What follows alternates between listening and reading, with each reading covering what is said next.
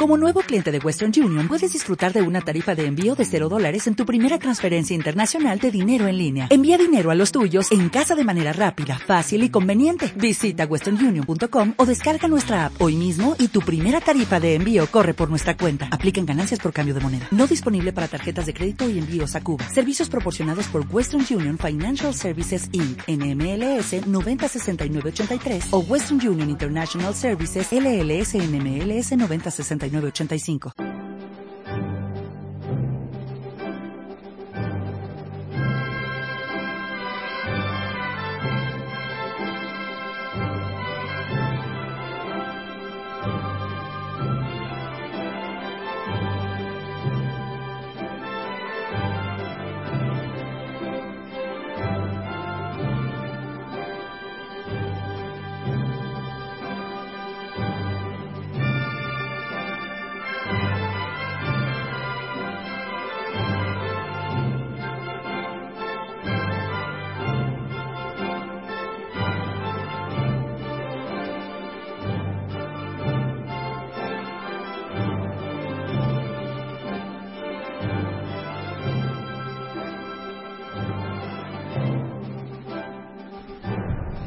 Buenos días, oyentes, públicos.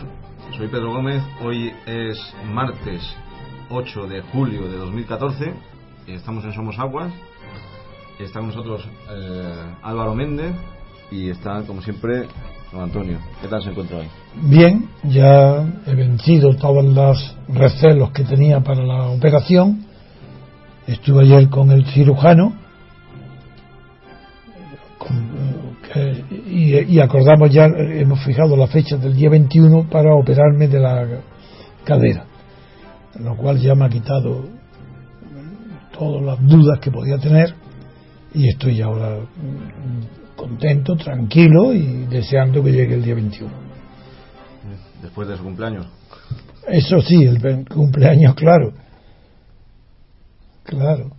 Pues vamos con, con la prensa de hoy. tenemos en, el mundo, en portada, la noticia que dice la audiencia da por bueno el asalto al Parlamento catalán. Asuelve a los 19 acusados alegando cuando los cauces de expresión están controlados por medios privados hay que admitir cierto exceso en la libertad de expresión.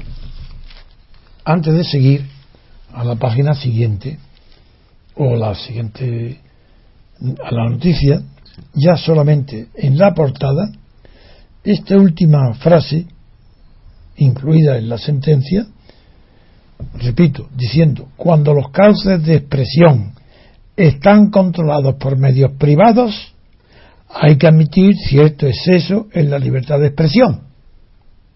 Están diciendo literal y conceptualmente, ideológicamente, la sentencia dice que si los cauces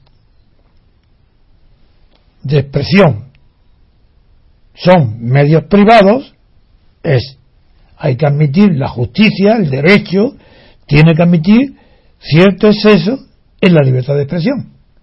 Es decir, que la libertad de expresión en este caso no sería el resultado de un derecho, sino de un exceso del derecho. Es decir, eso se llama abuso del derecho. Quiero decir que nunca en toda Europa y en todo el mundo occidental, y no de ahora, sino en toda la historia de vacilante, contradictoria de las ideas políticas desde que Estados Unidos descubrió la democracia y la libertad política, pasando por la Revolución Francesa, que conozco al dedillo, y la cantidad de, de incidentes referentes a la libertad y a la libertad de expresión que se han producido en toda Europa, jamás un tribunal de justicia, unos magistrados, en un sistema burgués capitalista, bueno, y, en un sistema comunista igual, han llegado a decir semejante locura, porque es una locura del derecho, es una locura política, separar, separar, digo, los medios de los fines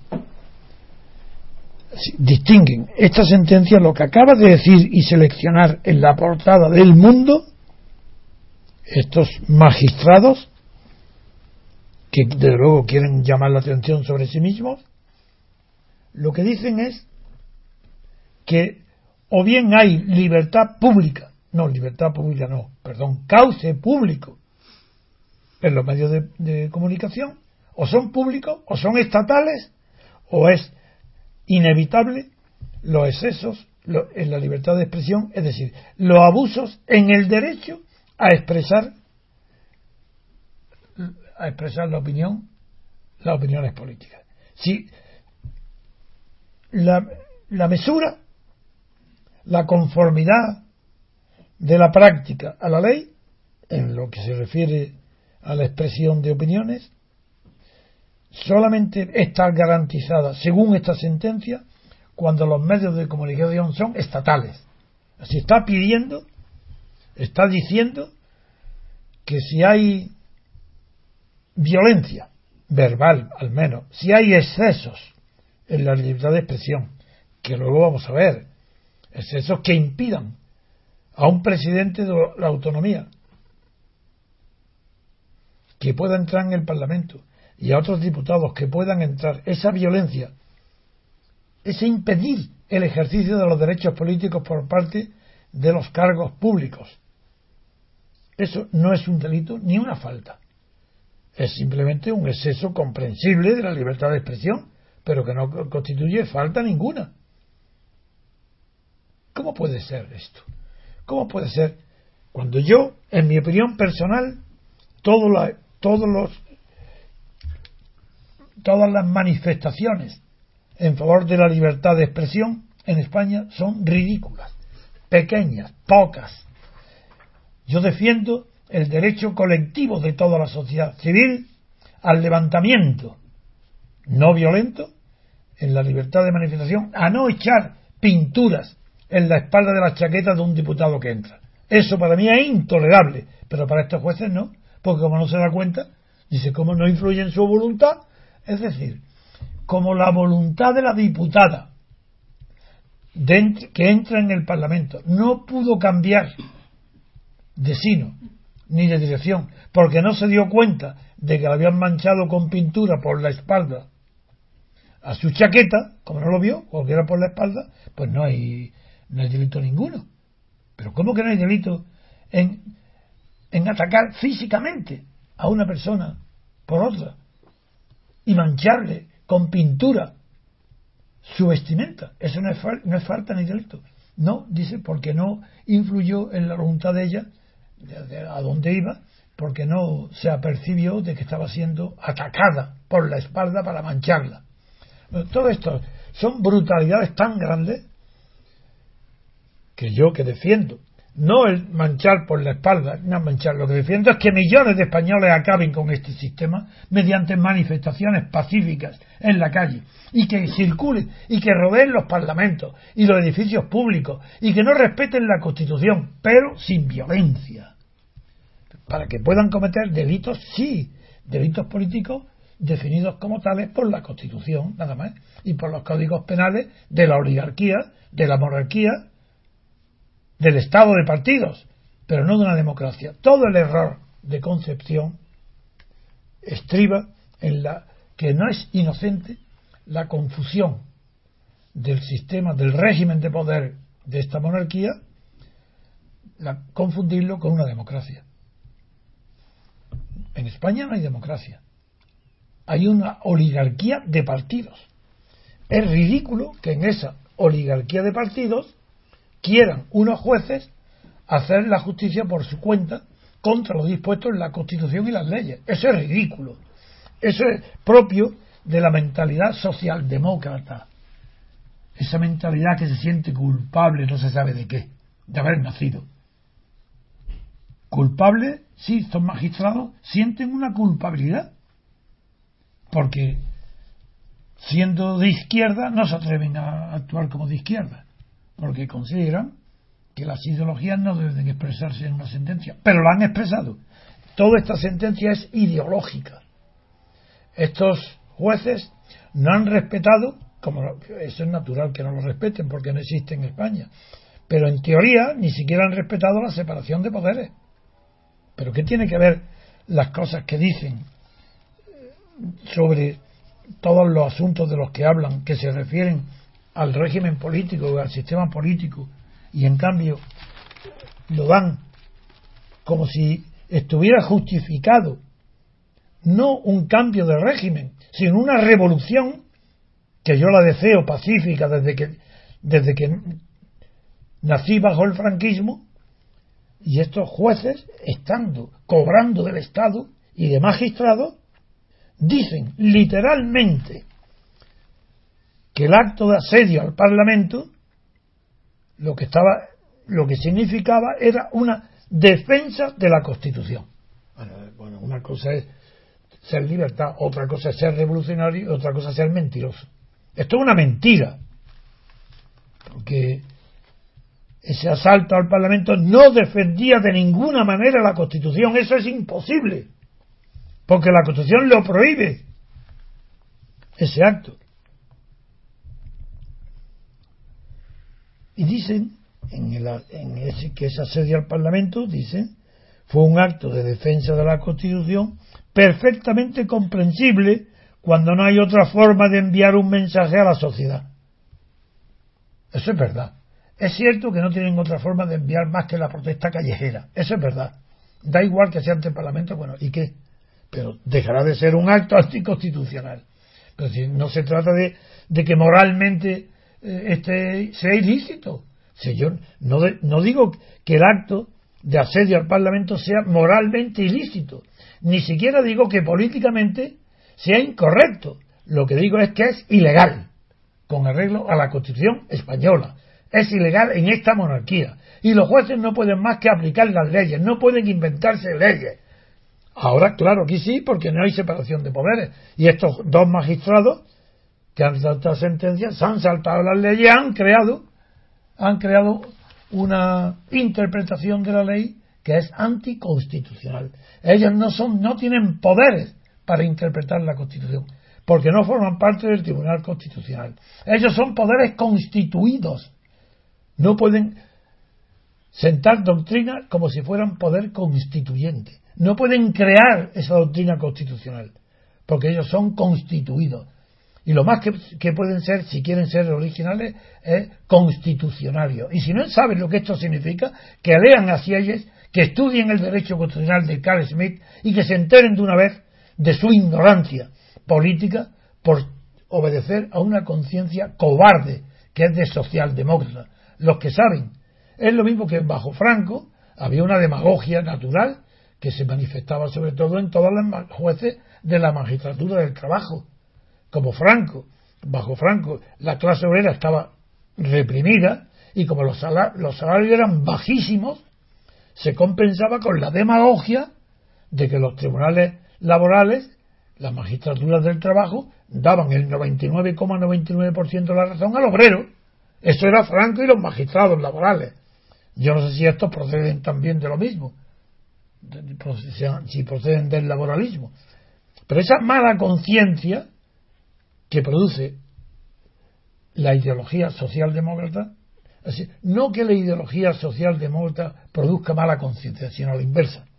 La mala conciencia sobre la situación política injusta bajo la que viven los profesionales y se hacen las carreras políticas, judiciales y bancarias, esa mala conciencia es la que justifica el predominio en España de, la social, de los valores de la socialdemocracia, es decir, de la falsedad de los valores, de los disvalores, en la que participan no solo el PSOE, Izquierda Unida, también el PP, la derecha también es socialdemócrata, porque están siempre valorando falsamente todo aquello que halaga al pueblo.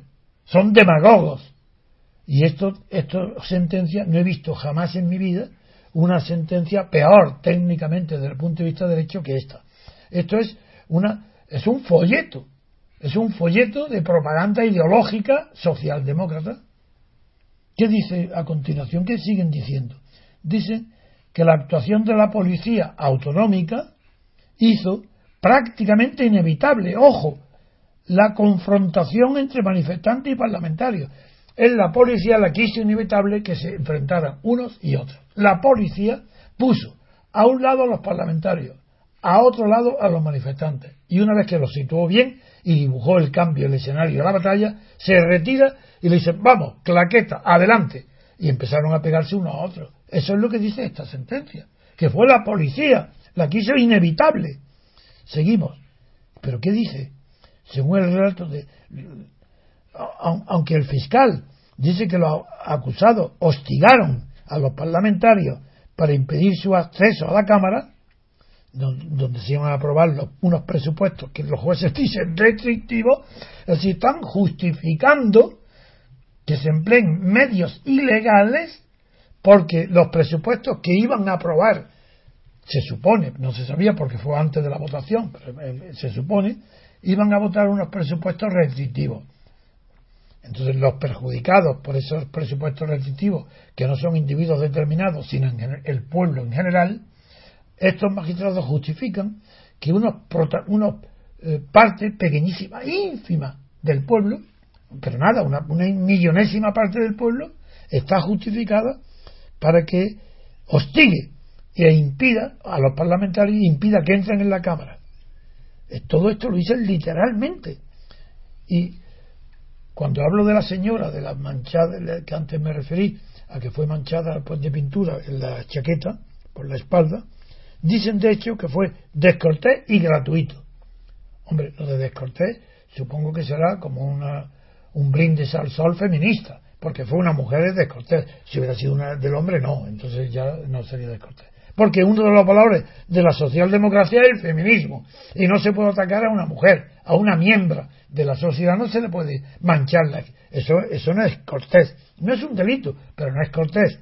Pero es que añade, además de descortés, sobre ese punto, la sentencia dice que ese hecho de mancharle por la espalda, además de descortés y gratuito, no tuvo incidencia alguna, porque ella no se enteró. Pero dice, ahora yo quiero llamar la atención sobre la palabra gratuito.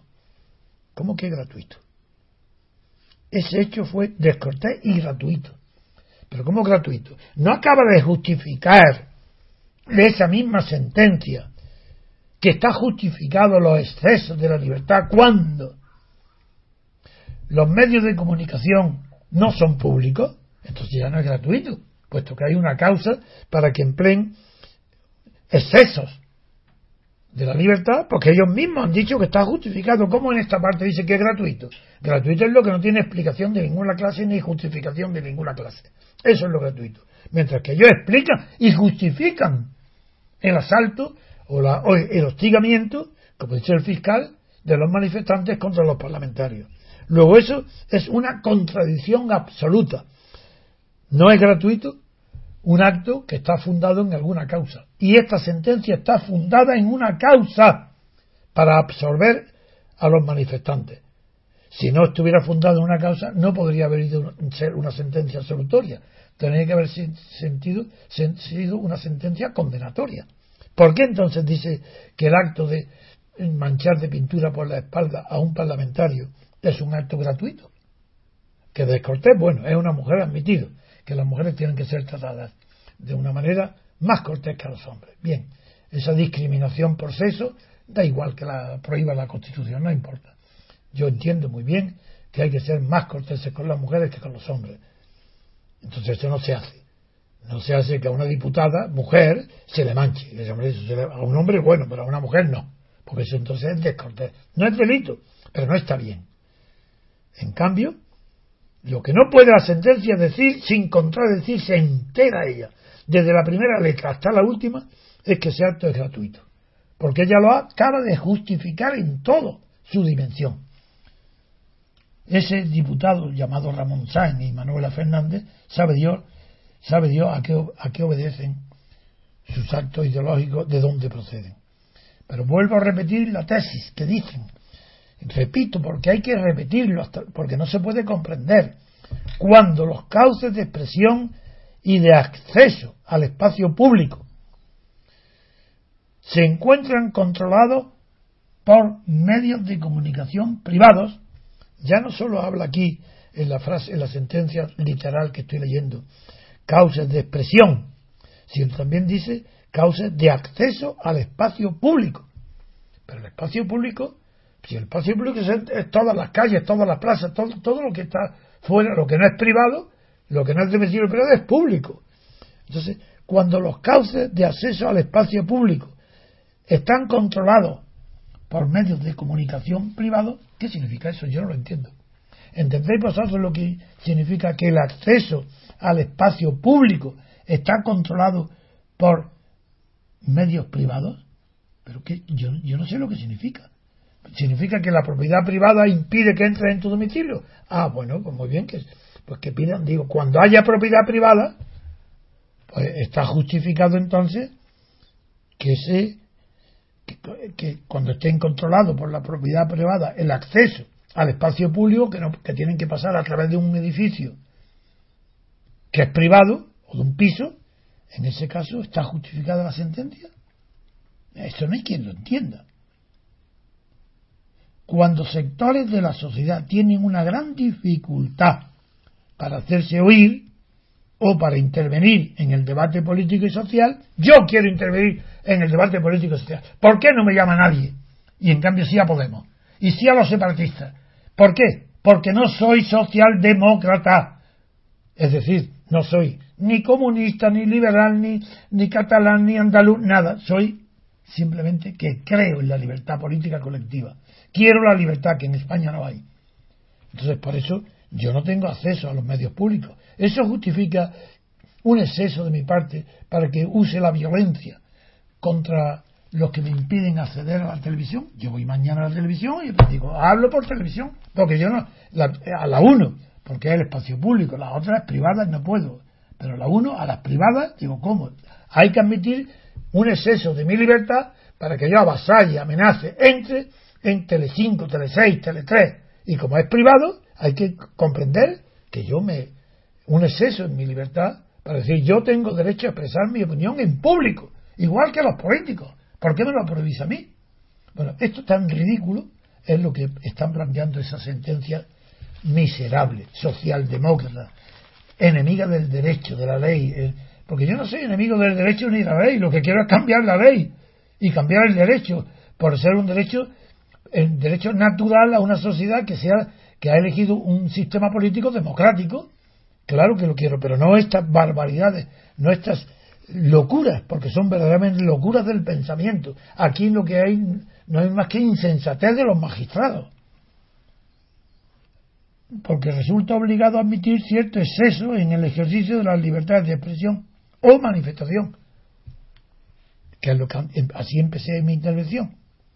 Si se quiere dotar de un mínimo de eficacia a la protesta y a la crítica, ojo, ya estamos llegando. Porque la Constitución, a la que ellos aluden enseguida, para que los derechos sean reales y efectivos, como enuncia la Constitución, eso no es verdad. Eso es una mentira. Eso es un cretinismo político. Es de cretino decir que la Constitución garantiza la realidad de sus preceptos. Es todo lo contrario. Una constitución son reglas de juego. Y como son reglas de juego, no puede garantizar nunca, nunca la efectividad o realidad de los derechos que, que expresa. Eso no es verdad. Eso es una monstruosidad de unos ignorantes absolutos. Es que no saben ni siquiera lo que es materia constitucional. Es una constitución no puede regularlo. Una constitución no garantiza la realidad garantiza una regla de juego formales, nada más. Así los derechos sociales, derecho a la vivienda, derecho a un salario mínimo, los derechos, todos esos derechos sociales, eso no pertenecen a la democracia social, eso pertenecen al contenido de las reglas de la democracia. La democracia, vuelvo a repetir, es como en el juego de ajedrez. La constitución solamente regula es constitutiva de las reglas de juego de la política.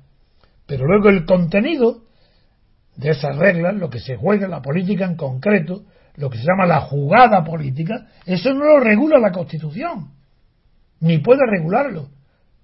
Las reglas de juego, sí, y eso es lo que no hay en España. Ni reglas de juego y solo hay jugadas. Y las jugadas políticas, como es natural y legales y legítimas, las hacen no solo los agentes políticos privilegiados que son los de esta oligarquía de partidos. También la hacen los jueces, porque tienen envidia de los políticos, están em-, emulándolos porque ellos no van a emitir sus opiniones ideológicas. Son los jueces que se entrometen en el contenido de los preceptos constitucionales. Contenido, no en la forma. Aunque también en la forma dicen cosas ridículas. Seguimos. Dicen la sentencia que si se quiere dotar de un mínimo de eficacia la protesta y la crítica como mecanismo de imprescindible contrapeso en una democracia, como contrapeso en una democracia, libertad de, si se quiere dotar de un mínimo de eficacia como mecanismos de imprescindible contrapeso en una democracia que se sustenta sobre el pluralismo, etcétera. Estos han oído campanas y no saben dónde. Contrapeso son palabras literales de Montesquieu y de Locke, sobre todo de Montesquieu. El contrapeso es el contenido. ¿Cómo, va a ser el, mínimo de eficacia y de protesta y la crítica? ¿Cómo puede ser eso imprescindible contrapeso en una democracia? Pero que de contrapeso hablan. Pero si la democracia no tiene ni este régimen tampoco, ni esta constitución. Esos no son mecanismos de contrapeso a los derechos sociales o políticos que concede la constitución. Los contrapesos siempre se refieren a otros poderes. El juego de pesos y contrapesos. el juego que se llama de balanza. la balanza del poder es un con de contrapeso. A eso es lo que habla Montesquieu. Y siempre son poderes formales. Nunca se refieren al contenido social de los derechos. Eso es una blasfemia contra la ciencia política, contra la historia, contra la historia de las ideas, contra todo lo noble que ha producido la humanidad durante siglos. Es poco. Bueno, pues estos pobres magistrados, ignorantes, pero imbuidos de valores socialdemócratas, destrozan todo lo que puede ser una idea a partir de la cual se pueda comprender la realidad. No, esto es incomprensible. Esto es una película de terror. Porque si se llevara a término lo que los jueces dicen, mañana España entera está incendiada. Y si lo hicieran caso, es lo que pasaría. No lo que yo haría, porque yo no soy violento. Y quiero Tampoco creo que se va de la norma o de la ley a la ley. Eso son tonterías. Frases hechas de los franquistas para sucederse a sí mismos, para que no haya control del poder. No, no, no. Yo sigo siendo partidario hoy, como era después de Franco, de la ruptura pacífica. Pero ruptura de este régimen. Ojalá mediante un boicot. Boicot quiere decir un bloqueo de la historia pacífico, sin atacar a nadie, sin el menor acto de violencia, ni siquiera manchando una chaqueta de pintura violencia cero. En cambio, rechazo al régimen de partido, al oligopolio de los partidos, a la oligarquía de partidos, a la ley de hierro de los partidos. Rechazo total, 100%. Y esto es, que ha hecho esta sentencia? Peor que la dictadura. Porque la dictadura respetó sus reglas. La dictadura tiene sus reglas y las respeta. Por eso duró tanto tiempo. Porque esa expresión del Estado, Estado de Derecho, es que, es que los magistrados, si es que son, es que están atrasados, no tienen ciencia jurídica. Si la expresión Estado de Derecho no significa nada. Si Franco era un Estado de Derecho igual que el que hay hoy, Estado de Derecho. Pero ¿sabéis lo que eso significa? Un Estado de leyes. ¿Es que acaso Franco no gobernaba y dirigía España durante 40 años en virtud de leyes o decretos? Si el Estado de Derecho no significa nada. Simple que, hombre, el creador, que fue von Moll, el alemán a finales del siglo, del siglo XIX, que fue el que creó la expresión Estado de Derecho, lo hizo para distinguirlo del Estado policíaco. Pero Franco no era un Estado policíaco, aunque fuera un Estado de terror, de miedo, pero no policíaco. ¿Por qué no era policíaco? Porque no había un policía al lado de cada ciudadano para obligarlo a votar ellos votaban voluntariamente. Unos tendrían más o menos miedo, pero allí el terror provenía de que era una dictadura, que no había libertad de expresión, no había libertad de asociación, no había libertad en ninguna, salvo las que se llaman orgánicas. Sindicato, familia y municipio. Elecciones como ahora, tres tercios como ahora. Quiero decir que es lo que, que votamos. Y había un tercio bajo Franco en el que yo estaba que no votamos nunca. Y hoy hay otro tercio que no ha votado nunca. Y yo estoy también en él. Eso, ¿Qué tiene eso que ver con que ahora estos magistrados quieran garantizar la Constitución con un contenido de eficacia, con un contenido mínimo de eficacia para dotar de un mínimo de eficacia a la protesta de los, o, de las manifestaciones. Si quieren hacerlo efectivo, pues que se vayan ellos también a la manifestación para aumentar el número. Cuanto mayor sea el número, más posibilidades hay de que el resultado sea efectivo. Pues que los magistrados llamen a sumarse a todas las manifestaciones a partir de hoy, a todos los tipos de manifestaciones que estén provocadas para evitar el poder de los medios privados de comunicación, que es lo que ellos han dicho. Así todo aquello que esté controlado por medios privados, no solo las televisiones y los periódicos, sino todo, es decir, la banca, los medios, está justificado todos los excesos de la libertad. llaméis los, llaméis los juzgados y el juicio y el derecho a que los ciudadanos incumplan las leyes cometiendo excesos que no estén garantizados por la ley. Eso es lo que está diciendo esta sentencia. ¿Cómo puede admitirse semejante y, y nadie responde? La sentencia continúa. Leo. Conviene hacer notar, prosigue la resolución, que la protesta suponía la defensa de la Constitución. Cuidado, hay una defensa de la Constitución cuando otros la están atacando. ¿Quién atacaba la Constitución aquí? ¿El Parlamento catalán? ¿Estaba atacando la Constitución o estaba ejecutando, realizando actos políticos constitucionales autorizados por el, régimen autonómico de Cataluña? Pero ¿cómo dice que estaban defendiendo la Constitución y de sus contenidos básicos? Amigo, ¿qué contenido básico? No, seguimos, seguimos. Es que lo que llegan a decir algo, ya que poner los pelos de punta. Los pelos, ¿Cómo poner los pelos de punta? Pues porque dicen que los contenidos básicos, porque no estaban tratando de cambiar el marco de relaciones jurídico-políticas, que es lo que yo quiero, eso no. Eso, cambiar el marco no, nada. Sigue, seguimos con la oligarquía, una democracia no marca, no, eso es lo que yo pretendo que se cambie. No, estos jueces dicen, no, eso que no se cambie, que no se le toque. La oligarquía de partidos que continúe. El Estado de partidos que continúe. Pero, como soy socialdemócrata, tengo que darle la coba al pueblo, adularlo, mediante, diciendo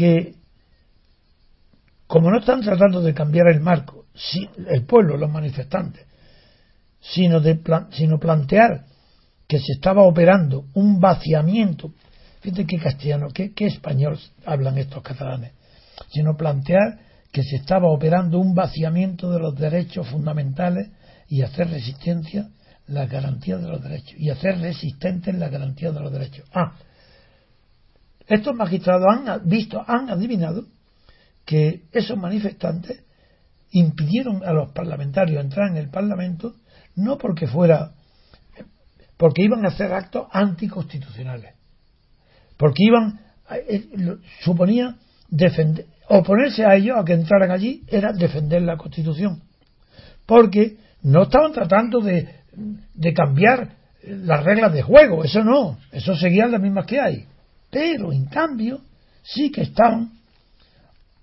operando, estaban, se oponían a que esos diputados, al ejercer su función, su cargo, estaban operando un vaciamiento de los derechos fundamentales. ¿Ah? Luego, todos los diputados de España, autonómicos y no autonómicos, están operando un vaciamiento de los derechos fundamentales, ya que todos ellos durante estos cuatro años han apoyado y dictado políticas restrictivas, que es lo que dice la sentencia. Entonces, como ellos sabían, dicen los magistrados, como el pueblo está contrario a las medidas restrictivas, está justificado que excedan la libertad, impidiendo por la coacción que puedan cumplir con su función parlamentaria y cumplir con su cargo a estos diputados que son, se declaran de esta manera, enemigos del pueblo. Esto es lo que está diciendo la sentencia. Se mire como se mire. Dice, continúa la misma idea en la sentencia cuando dice que estas acciones de los manifestantes deben contextualizarse en la propia dinámica de la manifestación. Ojo, cuidado. Hasta ahora y tengo voy a cumplir el día 18 87 años y he pasado mi vida entera estudiando y ejerciendo la profesión de abogacía, que aún continúo en ella, me escandaliza que unos magistrados lleguen a decir esta locura.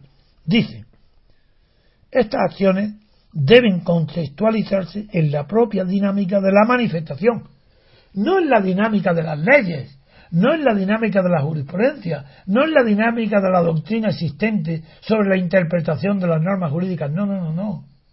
Donde hay que contextualizar estas acciones es la propia dinámica de la manifestación.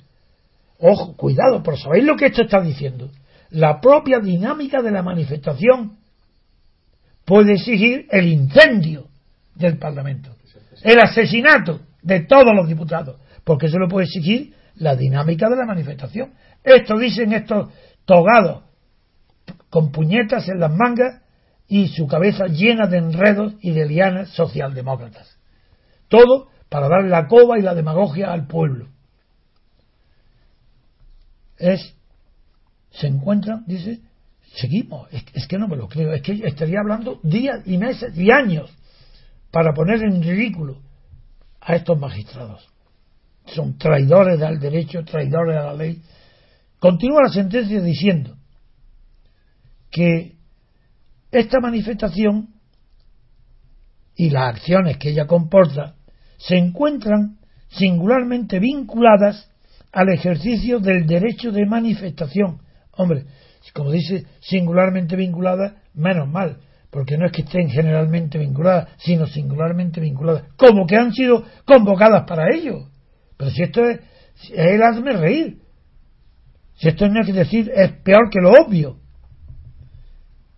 están singularmente, naturalmente que es singularmente vinculada al ejercicio del derecho de manifestación, es evidente, es lo que quieren, ejercitar ese derecho, están vinculados a ese derecho, no a otro, a ese nada más.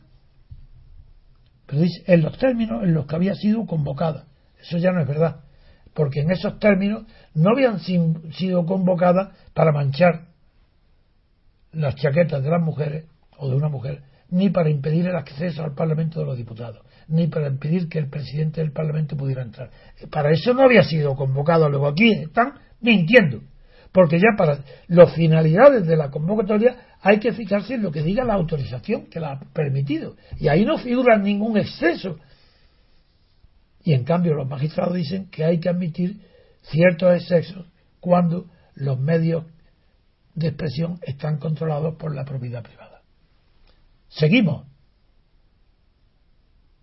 esas conductas de los manifestantes que tuvieron lugar en el tiempo y el espacio de la protesta estaban destinadas a reivindicar los derechos sociales y los servicios públicos frente a los recortes, ya estamos aquí, fue lo que dije al principio, derechos sociales y los servicios públicos frente a los recortes presupuestarios y a expresar el divorcio entre representantes y representados. Vaya, ¿en qué acabáramos? Pero es que ha habido alguna vez, un solo día desde que murió Franco, donde los, no haya existido un divorcio absoluto entre los representantes políticos y los representados.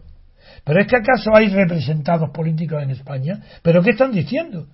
Si en España no existe el concepto de representante político, pero ¿quién se cree que son estos magistrados? Que se lean al Tribunal Constitucional de Bonn en las sentencias famosas, donde dice que el Estado de partidos como el español, en ese tipo de Estado no hay ni siquiera un residuo, una de representación. Si aquí lo que hay es participación de las masas en el Estado, lo que se llama integración, pero no representación si los elementos de representación acabaron con el, con el sistema liberal del parlamentarismo, pero no son, son ignorantes por completo, si estos tenían que echarse de la carrera hoy mismo. ¿Pero qué están diciendo? Divorcio entre representantes y representados. Pero es que no leen las encuestas. ¿Pero por qué la clase política, que son los supuestos representantes, ocupan el último lugar? ¿Ellos están descubriendo que hay divorcio? Pero si hay mucho más que divorcio lo que es separación cuando no odio. ¿Por qué crees que triunfa Podemos? Porque es tan demagogo como los diputados, como estos diputados, que debían de estar en Podemos, tenían que hacer compatible el ejercicio de la magistratura con su pertenece al partido Podemos, porque tienen un pensamiento más destructivo, más inconsistente que el de Podemos, que ya es decir. Además, no, aquí no basta. El tribunal además culpa a los a la policía eh, catalana, a los mozos, de que los manifestantes y los parlamentarios acabaran enfrentándose. Lo culpa a los mozos. Bueno, como yo no he presenciado los hechos ni he seguido el caso tan en detalle, no lo sé. Pero dicen la causa. Dice, la culpable es la policía por no acotar correctamente la zona de manifestación. Fueron actos de confrontación con los parlamentarios inevitables en el modo que la autoridad gubernativa había planteado el ejercicio del derecho. Cuidado. Es decir, que como la policía no acordonó con un servicio público y con unas señales evidentes el espacio público que, solamente podía ser ocupado sin que los demás lo traspasaran, los excesos son culpables de la policía, porque no trazó. Así, si hubo palizas, palos, correas, violencia, la culpable, la policía, no los manifestantes. Porque no, no se acotó correctamente la zona de manifestación. Ah, no acotarlo justifica la violencia. No acotarlo será un deber de omisión culpable, que se castiguen. Pero porque no está acotado, está justificado que se comitan delitos en la calle, en el espacio público. Porque la policía, o supongamos que la policía no, no acude. ¿Está entonces justificado los crímenes? Porque no hay policía para vigilar. ¿Pero qué es esto? Pero si es que hay una moral que es distinta y más fuerte y más profunda y más natural que la política. Y luego hay una política, una acción de, que significa acción de poder. Política no significa nada relativo a la justicia. Eso será otra cosa, otros conceptos, la ley, el derecho, los decretos. Pero la política no se refiere a la justicia, se refiere al poder. Por tanto, si hay manifestación política, es una manifestación de poder, que expresa un poder. ¿Contra quién? Contra otro poder. Y si la policía no hace bien su labor, eso no justifica que el contrapoder callejero abuse con su violencia, que haya exceso. Porque la libertad individual, a diferencia de la libertad colectiva, que es creadora, las libertades individuales son consecuencia del ejercicio de derechos individuales. Y esa libertad, aunque era colectiva, ¿quién le autoriza a esa libertad colectiva a, transformar el ejercicio de los derechos individuales en actos de agresión y, y creación de nuevo tipo de relaciones de poder, puesto que ya no es la misma la intimidación que ejerce una autoridad que la que ejerce esa misma autoridad, pero con una porra dando palos en la cabeza. La intimidación es distinta. Y sin embargo, la autoridad es la misma. Un policía. Para terminar, porque esto es para seguir, digo, meses y tal vez años. La sentencia concluye diciendo que una resolución que no tuviera en cuenta que los acusados ejercían un derecho fundamental, eso es verdad, eso nadie lo niega, que estaban ejerciendo el derecho de manifestación, claro que sí, ese no es el tema. El tema es si emplearon o no medios ilícitos, si hubo o no coacciones, si hubo actos de violencia. Entonces dice que los acusados la resolución que no, dice, dice los jueces, una resolución que no tuviera en cuenta que estaban ejerciendo un derecho fundamental, si no lo tiene en cuenta, enviaría un mensaje de desincentivación de la participación democrática directa de los ciudadanos en las cosas comunes. Esto es lo más grave de todo lo que hasta ahora. Voy a repetirlo para que ustedes se den cuenta lo que dice. No se trata de estos, de que estos dos jueces sean socios, patrones de Podemos. Son mucho más. Ellos, Podemos no les basta. Quieren ir mucho más lejos que Podemos. Claro que apoyan a Podemos, pero mucho más. Le está pidiendo a Podemos y a los, a los que lo voten, le están diciendo que si no hicieran ellos lo que están haciendo, desincentivarían a los ciudadanos de la participación democrática directa en las cosas comunes. Pero ¿desde cuándo hay en España democracia directa? Pero ¿cuándo en las cosas comunes en España está autorizada la intervención directa? ¿Pero qué es eso de democracia directa? ¿Democracia directa? Si es, ni siquiera la asamblearia. Si la democracia asamblearia es indirecta. La directa es la ateniense. La ateniense es directa porque no había representantes, porque no podía verlo, porque como decía Rousseau, donde está presente el soberano, que para él era el pueblo, sobra la representación. Si estaba presente el pueblo, ¿qué representación puede haber? Ninguna. Estos están diciendo lo mismo, que donde, donde hay democracia directa, para que los ciudadanos participen en las cosas comunes y en el ejercicio de la crítica política, donde esa democracia directa justifica su sentencia.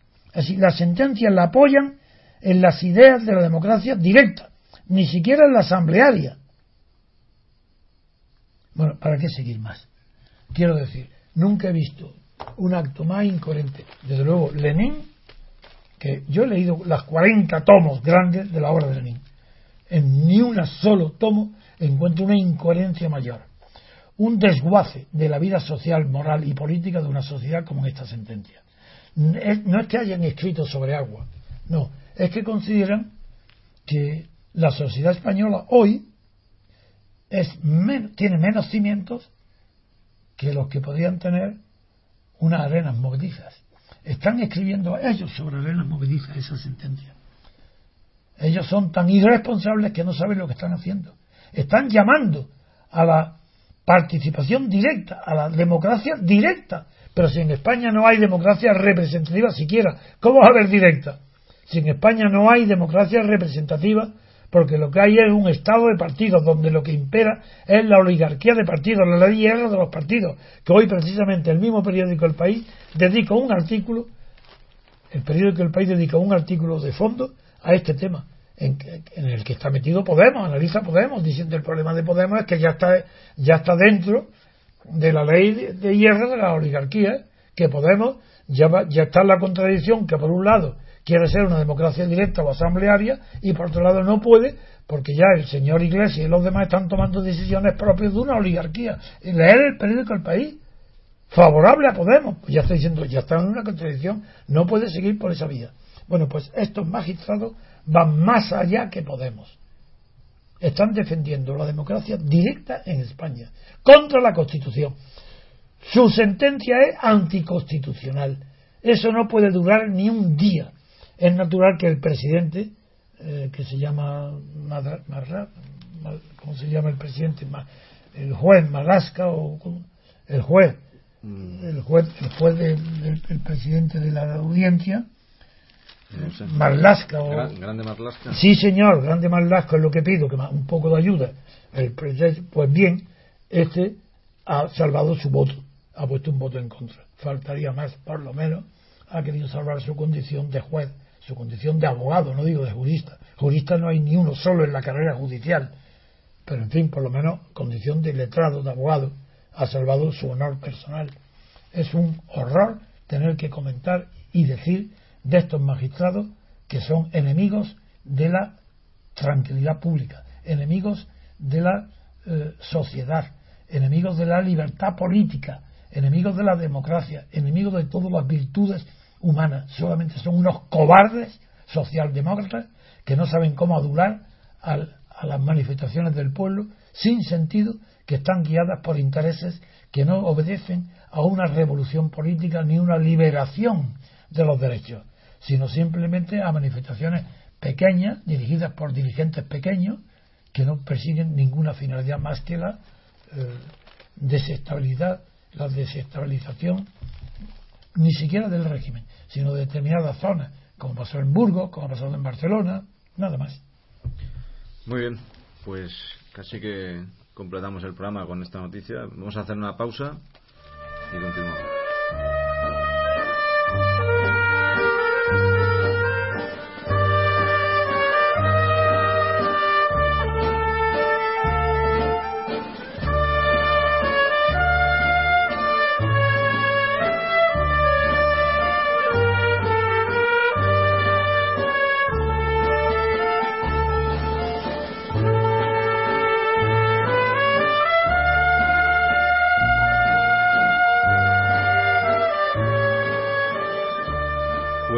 Con otra noticia.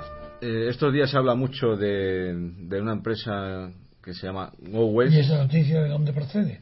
Pues Go- GoWest es una empresa. No, no, la noticia. Ah, la noticia. ¿De dónde procede? que ¿De vamos qué a hablar, periódico? procede del mundo, de la portada del mundo. ¿De cuánto? ¿De hoy? ¿Qué día de es hoy? De, de hoy, del Sí. martes Martes, sí. 8 de julio. De acuerdo, pues venga. El día martes 8 hay esta noticia. ¿Y qué dice esa noticia? ¿Qué es?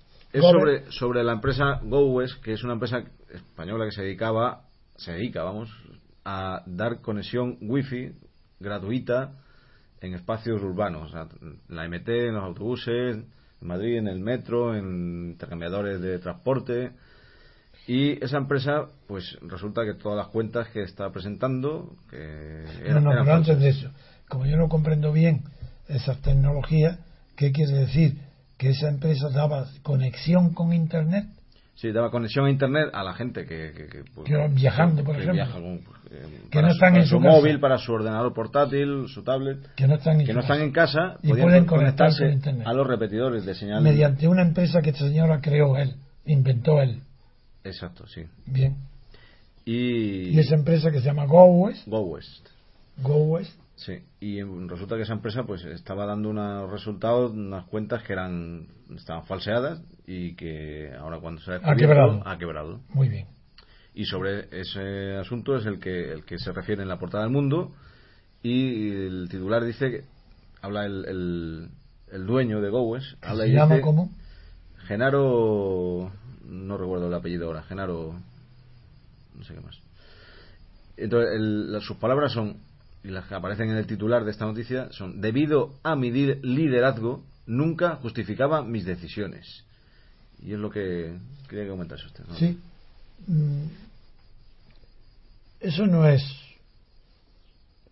una novedad psicológica, esa explicación. Es decir, un señor que inventa un sistema diferente de lo habitual y que tiene éxito en el invento, pero que luego falsea las cuentas y quiebra y produce un daño grave a la bolsa y a terceros y a los inversores y a los incluso también a los usuarios. Dice él lo que destaca el periódico y tú me preguntas es qué significa su frase diciendo debido a mi liderazgo nunca justificaba mis decisiones con eso que quiere decir que al no justificar sus decisiones ha hecho posible su quiebra no, no lo sé lo que sí sé es que en efecto hay dos tipos de liderazgos. El natural, por ejemplo, el los que tienen el, o tenían antes más que ahora, el padre de familia, el líder de su familia, el varón, tenía un liderazgo. Y acostumbrado a ser considerado como jefe, líder, sin que nadie lo elija, por, por- por la propia naturaleza, pues no es muy frecuente que el hombre no justifique sus decisiones ni ante su mujer ni ante sus hijos. Hablo de hace 100, 200, 300 años. Hoy el feminismo ha alterado esas relaciones y ya la mayoría de los hombres casados justifican sus decisiones ante sus mujeres. Cuando el régimen que los rige es el de gananciales. Si hay separación de bienes no tienen por qué justificar sus decisiones. El hombre si es el, el, activo, el profesional. Es decir, que la idea era ya conocida. Es conocida por la sociología y por la psicología que los jefes de grupos pequeños, que no se les puede llamar líderes, porque son naturales, no son elegidos, están tan acostumbrados a ser obedecidos que no tienen que justificar sus decisiones. Esto es la regla general del ejército. Se dice que los hombres del ejército y los jubilados de la policía suelen ser contratados luego para servicios de seguridad, porque se considera que los hombres que tienen una educación militar o en la policía están acostumbrados y, y saben mandar. Es un error inmenso, porque un militar está educado para obedecer y el policía también para obedecer. Y lo que el militar aprende en su carrera es obedecer, porque siempre tiene a alguien que le manda, que vale mucho más que los que él pueda mandar a otros. Decir, que en realidad el liderazgo, cuando es involuntario, como ha sido el caso de la familia o de los militares, es un liderazgo que está acostumbrado a no justificar sus decisiones porque las toma el jefe, no está obligado a explicar sus decisiones. Son decisiones suyas porque es el que manda, porque es el jefe. Cuando se habla aquí de liderazgo y este hombre dice que nunca justificaba sus decisiones, se está saliendo de la órbita empresarial. Porque los propietarios de una empresa, si son unipersonales, no tienen que justificar sus decisiones, a no ser que las justifiquen ante un consejo de administración donde existan otros accionistas. Porque si nadie tiene la propiedad, no está justificado, no, no está obligado a justificar sus decisiones el empresario. Claro, en ese caso no es que sea líder, es que es el único propietario. ¿Por qué va a justificar sus decisiones? Si quiebra, pues peor para él, los demás no tendrán culpa. Esto es distinto. Aquí la novedad sociológica y psicológica, y psicológica está en que una persona que ha influido grandemente en el crecimiento y la ruina de otras muchas personas, unos porque le han copiado su método, otros porque lo han utilizado, él mismo está diciéndoles, perdón, pido perdón, ya creo que otra vez, eh, eh, en la ayer o antes de ayer, creo que había pedido también perdón. Este hombre, un hombre, eh, este hombre quiere hacerse perdonar y se justifica sus errores diciendo, como yo era un líder, no estaba acostumbrado, no me consideraba obligado a dar explicaciones. Entonces, como no tenía que dar explicaciones, tampoco tenía que justificar lo que yo decidía. Era como un dictador empresarial. Eso es normal y es muy frecuente en la esfera política, en la familiar. Lo que ya no es tan frecuente es que sea en la esfera económica cuando tiene otros partícipes, porque no se introducen ya, eh, por ejemplo, una sociedad anónima. Yo no sé la composición del capital que tiene Gowes, pero si es una sociedad anónima, en la sociedad anónima está garantizado el derecho democrático de los socios minoritarios. No solo para garantizar su derecho al voto y su derecho a ser informados de todas las decisiones, sino incluso que si, que si tienen unas mayorías cualificadas, el, el, empresario, el propietario del paquete mayoritario no puede tomar ciertas decisiones. Así que no es el hecho de que sea una empresa económica, ni siquiera que esté bajo la forma de sociedad anónima, la que explica ni la quiebra de este señor, ni lo justifica el liderazgo. Porque el liderazgo es distinto. El liderazgo, lo he repetido muchas veces, se produce cuando otros siguen al líder, lo siguen, lo emulan, lo imitan, quieren ser como él, quieren conseguir lo mismo que él. Estoy hablando del terreno empresarial ahora, ¿eh? no estoy hablando del líder político. Aplicado a la economía, un líder empresarial es aquel a quien los demás agentes económicos que actúan como propietarios o como titulares de empresas quieren imitar. Entonces, utiliza muy mal, es un hombre que no es muy inteligente ni muy culto, porque en ese caso su liderazgo no se refiere a que sea líder de otras empresas o de otros competidores, se ha tenido que referir a que dentro de la bolsa del sector de paralelo, no sé cómo se llaman las inversiones. Sí, mercado alternativo, exactamente. Dentro de ese sector es posible que tenga imitadores, pero eso no quiere decir que sea líder de, esos imitadores. Por tanto, esto es, mm, es triste que la cuestión de la palabra líder sea tan mal empleada.